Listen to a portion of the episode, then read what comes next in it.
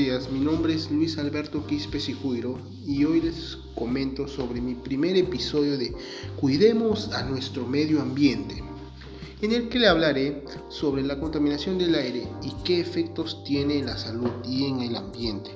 La contaminación del aire es la presencia de sustancias tóxicas en el aire. La contaminación ocurre cuando determinados agentes que son nocivos para los seres vivos aparecen en algún sector del ambiente. Estos agentes pueden ser ya sea químico, físico o biológico. Es uno de los problemas ambientales más peligrosos a los que enfrenta la civilización actual. Pero tras la llegada de la pandemia del COVID-19, se ha visto que esto se ha ido reduciendo. Actividades como la minería o la construcción son las causas más comunes, pero existen muchos otros determinantes desencadenantes más. Hablemos del ozono, la cual es un gas, un componente fundamental de la contaminación del aire. En las ciudades, cuando el ozono se forma la contaminación del aire, también se denomina el smog, como ya habrán escuchado. Algunos contaminantes del aire son tóxicos. Su inhalación puede aumentar las posibilidades de tener problemas de salud. Las personas con enfermedades del corazón o de pulmón, los adultos de más edad y niños que tienen mayor riesgo de tener problemas por la contaminación del aire. La polución del aire ocurre solamente en el exterior. El, el aire en el interior de los edificios también pueden estar contaminados y afectar su salud. La exposición regular de esta puede dañar nuestra salud cuando la respiramos. La contaminación del aire es un problema de las ciudades y los entornos rurales. Muchas cosas pueden causar una mala calidad del aire. Por ejemplo, en una ciudad, la contaminación del aire puede ser causada por el humo de los autos y autobuses. En otros casos también son las industrias y fábricas, las quemas de desechos, etc y esto perjudica a nuestra salud, ya sea leve o crítica. Puede causar dificultades de respirar, brotes de alergia o asma y otros problemas hacia las vías respiratorias. La exposición a lo largo plazo a la contaminación del aire puede aumentar el riesgo de otras enfermedades, incluidas enfermedades cardíacas y cáncer, que son mortales. Algunas personas piensan que la contaminación del aire es algo que se encuentra principalmente en el exterior. Pueden imaginar automóviles en relenti o plantas de energía con chimeneas, pero la contaminación del aire también puede ocurrir dentro de nuestros hogares, incluso en las escuelas donde nosotros vamos. Ya sea el aire libre o interiores, los efectos de la contaminación del aire son más evidentes para quienes ya tienen dificultades para respirar. Todas las personas somos susceptibles a los efectos adversos de la contaminación del aire, pero las personas que padecen enfermedades pulmonares crónicas como el asma son más susceptibles. Varios tipos diferentes de contaminantes pueden afectar nuestra salud.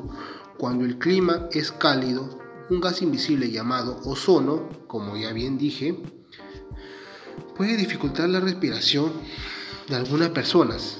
Este gas se crea, como dije, cuando la luz solar desencadena una reacción química entre el oxígeno y ciertos contaminantes de automóviles, fábricas y otras fuentes. El ozono puede irritar el revestimiento de las vías respiratorias y pulmonares. Las personas con asma y otras afecciones pulmonares tienen más probabilidades de sentir sus efectos. Cuando las personas con asma mal controladas están expuestas a bajos niveles de ozono, la cantidad de inflamación de los pulmones aumenta mucho. Como resultado, los conductos de aire se estrechan, lo cual dificultan a la respiración. Otro tipo de contaminante en el exterior que afecta a la salud son las partículas finas y gruesas que se liberan cuando se quema el combustible pueden provenir de cosas como automóviles, plantas de energías e inclusive la quema de desechos. La contaminación del aire interior también puede perjudicar y puede, puede ser perjudicial. Puede provenir de muchas fuentes. El humo del tabaco, por ejemplo, que contiene partículas diminutas que pueden dañar nuestros pulmones. Las estufas de gas y los electrodomésticos, las cuales usamos en nuestro día a día, pueden crear gases nocivos. También las plagas, como los ratones o cucarachas, etc., pueden causar alergias. También el moho y los ácaros del polvo. Moho y los ácaros del polvo también producen alergias. Incluso los muebles y los productos de limpieza pueden liberar compuestos dañinos al aire. El uso de filtros de aire, también llamados purificadores de aire, que pueden mejorar la calidad del aire en los adultos mayores con enfermedades pulmonares obstructivas crónicas. Esta condición hace que sea difícil respirar y pone a las personas en mayor riesgo de infecciones pulmonares peligrosas como la neumonía. Los filtros que están probando eliminan todas las partículas como el dióxido de nitrógeno y un gas contaminante producido al cocinar. Si mejorara la calidad del aire, en los hogares pueden mejorar la salud de los niños como enfermedades pulmonares. Sin embargo, si bien la calidad del aire en el hogar importa, los niños pueden pasar más de 8 horas al día en el interior de los hogares. Mejorar la calidad del aire en las escuelas también tiene potencialidad de mejorar la salud de muchos niños a la vez. La intervención basada en el hogar ayuda a la familia de manera individual, pero dirigirse a las escuelas podría ayudar a todos los niños que están allí y tiene mucho más potencial de impacto. Una herramienta simple para muchas casas es asegurar de que el aire pueda salir, o sea, ventilar y ventilar nuestras casas como abrir a la ventana, en realidad puede reducir los niveles de contaminación en el interior y realmente no cuesta nada. Esta estrategia puede no funcionar en los días cuando la contaminación exterior es muy afectada o muy alta. Esto también se ve afectado en nuestros entornos ecológicos, también en los ambientes y en el efecto más importante que tiene la contaminación del aire en el ambiente, la conocemos como el efecto invernadero que consiste en que los gases contaminantes permiten el paso de los rayos solares que inciden a la Tierra, al tiempo que dificultan el paso de las radiaciones reflejadas que salen de la Tierra hacia el espacio.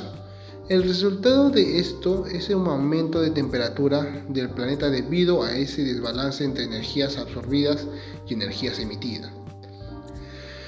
Entre las medidas para reducir la contaminación del aire se incluyen reemplazar el combustible sólido por combustibles más limpios en los hogares, aplicar las tecnologías y sistemas de ventilación, como ya bien dije, en los hogares, en las escuelas y entornos de trabajo y dejar de fumar. También podemos reducir, reciclar y reusar. Los esfuerzos por reducir significativamente los contaminantes del aire también ayudarían a disminuir las emisiones de gases de efectos invernaderos y mitigar los efectos del calentamiento global. Bueno, en este punto les quiero decir que por favor ustedes también hagan la diferencia.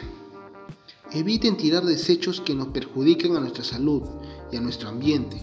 Recicla y te darás cuenta la diferencia que puede traer esto. Será beneficioso para nosotros y nuestro entorno ecológico. Como dijo Charles More, solo nosotros los humanos producimos basura que la naturaleza no puede digerir. Para terminar, quiero agradecer a todos ustedes, los oyentes responsables que me acompañaron hasta este punto y les deseo un lindo día y un fuerte abrazo. Se despide Luis Alberto Quispe y Hasta la próxima.